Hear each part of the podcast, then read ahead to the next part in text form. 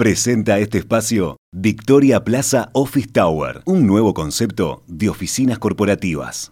El jueves pasado, el Poder Ejecutivo presentó ante el Parlamento el proyecto de ley de rendición de cuentas correspondiente al ejercicio 2021. Pero junto con el articulado del proyecto, se presentó también la exposición de motivos, en la que además de repasar lo actuado en el ejercicio del año pasado, se actualizaron las proyecciones macroeconómicas para los próximos años. Y ahí hay mucho material para exante, ¿no? Vamos a analizar, vamos a desmenuzar el nuevo escenario macroeconómico que traza el Poder Ejecutivo. Para eso estamos en contacto con el economista Luciano Magnífico de Exante.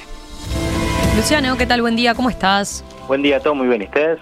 Muy bien. Luciano, a ver, como adelantado Emiliano, eh, uno de los aspectos eh, fundamentales, digamos, de este tipo de, instancias de rendición de cuentas es justamente la actualización de los pronósticos macroeconómicos del gobierno. ¿Te parece entonces si eh, empezamos repasando lo principal de estas nuevas cifras? Bárbaro, Romina. A ver, ahí en primer lugar me gustaría hacer una aclaración, que es que como suele suceder, el gobierno realizó cambios respecto a las proyecciones que había incluido en, la rendición de cuentas del año pasado.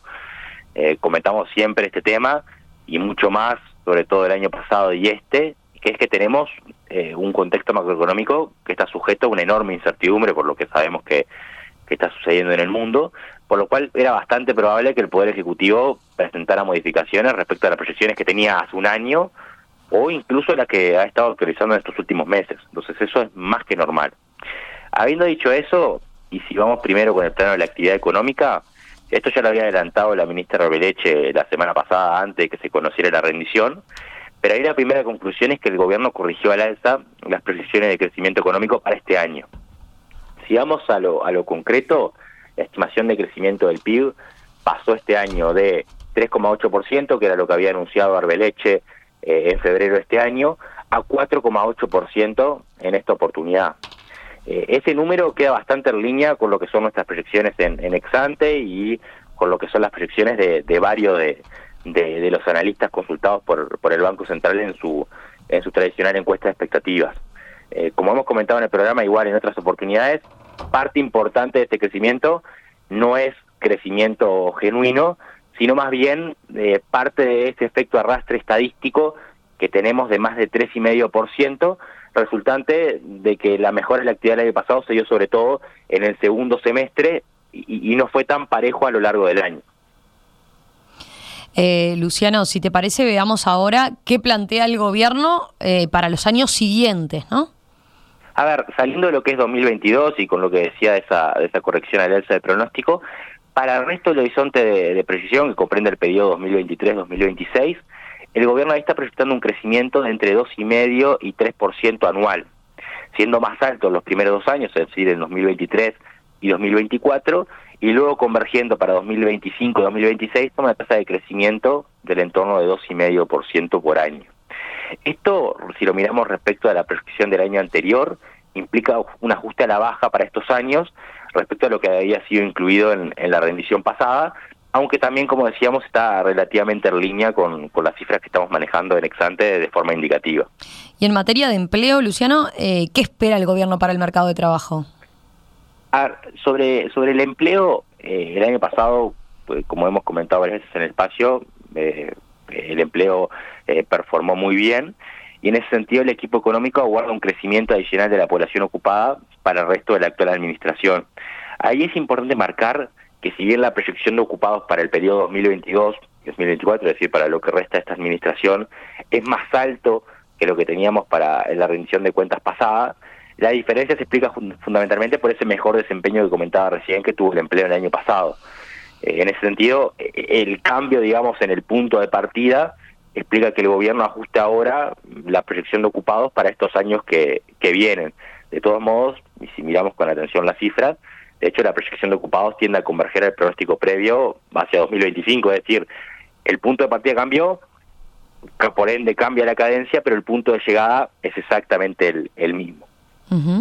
Luciano, dejando ahora el, plano de la actividad económica y, el empleo, metámonos, si te parece, con, la variable que está de moda en el mundo, ¿no? Eh, ¿Qué proyecciones de inflación expuso el gobierno en, el proyecto de rendición de cuentas? ¿Realizó algún ajuste, por ejemplo, respecto a lo que venía manejando? acá no diría sorpresas, obviamente, pero acá es donde se dio las mayores correcciones, justamente en, en el frente inflacionario respecto a lo que eran los supuestos de la rendición de cuentas del año pasado. Eh, si bien ya el Banco Central en, los últimos meses, en particular en su último informe de política monetaria, ya había adelantado una corrección al alza de las proyecciones en este frente, eh, no deja de ser la primera vez que el gobierno lo explicita de esta forma. En ese marco, diciendo los números concretos, la proyección del gobierno apunta ahora a una inflación de 8,5% al cierre de este año, que está en línea con lo que esperamos en Exante, pero que no deja de representar una corrección de 3 puntos porcentuales eh, respecto a lo incluido en la rendición de cuentas de 2020. Si salimos de 2022 y vamos a los años siguientes, el gobierno espera que la inflación se vaya moderando gradualmente, ubicándose algo apenas eh, por debajo de 7% a fines de 2023 y después en 5,8% para el resto de los años de, de pronóstico, siempre en la comparación fin de periodo. Entonces lo importante acá es que el gobierno asume que la inflación no va a entrar dentro del rango meta en los próximos 18 meses, que ya en sí mismo es eh, un hecho. Y luego, en realidad, lo que proyecta es que la inflación se ubicaría en torno al techo de rango de 6% anual, muy por encima de lo que había sido la referencia hasta ahora y, la previsión del gobierno de que la inflación cerraría el, el, actual periodo con nivel de inflación por debajo del 4% anual. Ahora están proyectando casi 6. Bien. Eh, queda claro, Luciano. Ahora, entremos en, en el frente fiscal, que, que en general eh, ha sido de los puntos que, más ha destacado el gobierno en su manejo de la economía. Eh, repasemos si te parece que proyecta el gobierno respecto a justamente la evolución del déficit fiscal. Dale, ahí respecto a las proyecciones del gobierno en, el frente fiscal, está proyectando un, un déficit del sector público consolidado que alcanzaría 3,5% del PIB eh, durante 2022. Esto implica un ajuste al alza respecto a la proyección que teníamos hasta ahora de 3,1% del PIB, pero representa de todos modos, siempre considerando que se cumpla, una mejora de algo más de medio punto eh, del, del, PIB siempre respecto al cierre de 2021. Recordemos que en 2021 el déficit fiscal había cerrado en 4,1% del PIB, ahora el gobierno está proyectando 3,5% del PIB para el cierre de este año. En este punto eh, vale hacer una aclaración que me parece bien importante. En la rendición de cuentas casi todas las cifras de los diferentes rubros de la contabilidad fiscal se expresan en porcentaje del PIB. Entonces, no hay que dejar de, considerar que en realidad el PIB evolucionó muy distinto tanto en 2021 como ahora lo que se espera para 2022 respecto a lo que proyectaba en la rendición de cuentas del año pasado el gobierno. Por lo tanto, la comparación entre una y otras cifras fiscales, eh, yendo por rubro, se complica un poco, pero de todos modos, en términos generales, si quisiéramos explicar este, este cambio de proyección, es, hay que considerar que el gobierno a mediados del año pasado eh, no tenía tan contemplada la idea de, estirar el, fondo COVID-19 durante 2022. En ese sentido, y en línea con lo que ya había adelantado la, ministra Breche en febrero, el gobierno anunció que destinará casi 400 millones, 370 millones de dólares este año al fondo COVID, lo que equivale alrededor de medio punto del PIB y lo que puede estar influyendo para ese justo a la proyección del 3,1 al 3,5 ahora. Si vamos directamente a, la mejora proyectada para 2022 ahora respecto a los niveles de cierre de 2021, que por ahí es más fácil eh, la comparación, lo que tenemos es una reducción muy fuerte del gasto primario del gobierno central y el BPS. Eso es en gran parte por salida de muchos de los gastos eh, del fondo COVID de 2021, que fueron mucho más altos a lo que ahora se está proyectando que se gaste en este, en este sentido durante 2022 también tenemos menores intereses del Banco Central. Entonces estos dos factores son los primordiales para, para explicar esta mejora, por más de que el mismo gobierno está proyectando menores ingresos, siempre en términos del PIB, y un peor desempeño de las empresas públicas en relación a lo que habíamos tenido en 2021. Ahí, sobre este último punto, vale marcar que en realidad esto se basa en que probablemente este año no se va a repetir en la misma cuantía las exportaciones de energía eléctrica de UTE a Argentina o Brasil. Entonces, a la medida que no se repitan, probablemente tampoco se repita el resultado. Luciano, y, en los años siguientes eh, el gobierno mantuvo la meta de, de 2,5% del PIB de, déficit fiscal que, se había impuesto, recordemos, en, en lo que era el, presupuesto para el cierre del periodo de gobierno. Sí, Romina, sobre ese punto el gobierno sigue manejando una proyección de mejora paulatina de resultado fiscal y en particular, como decías, de, de cerrar el periodo con un déficit en torno a 2,5% del PIB. En ese sentido, la mejora del déficit prevista para los próximos años se apoya fundamentalmente en una estrategia de, mantener el crecimiento del gasto público eh, por debajo de, la evolución del PIB. A su vez también tenemos una incidencia de que no se repetirían estos egresos asociados al, al Fondo COVID de 2022 en los años siguientes, entonces ahí ya tenemos eh, de inicio una mejora adicional de medio punto del PIB asociada fundamentalmente a gastos de funcionamiento. Y por otra parte también el gobierno está proyectando un desempeño primario algo mejor de las empresas públicas en 2024 respecto a la cifra de 2022, que también ayudaría a la mejora del, resultado fiscal. Bien.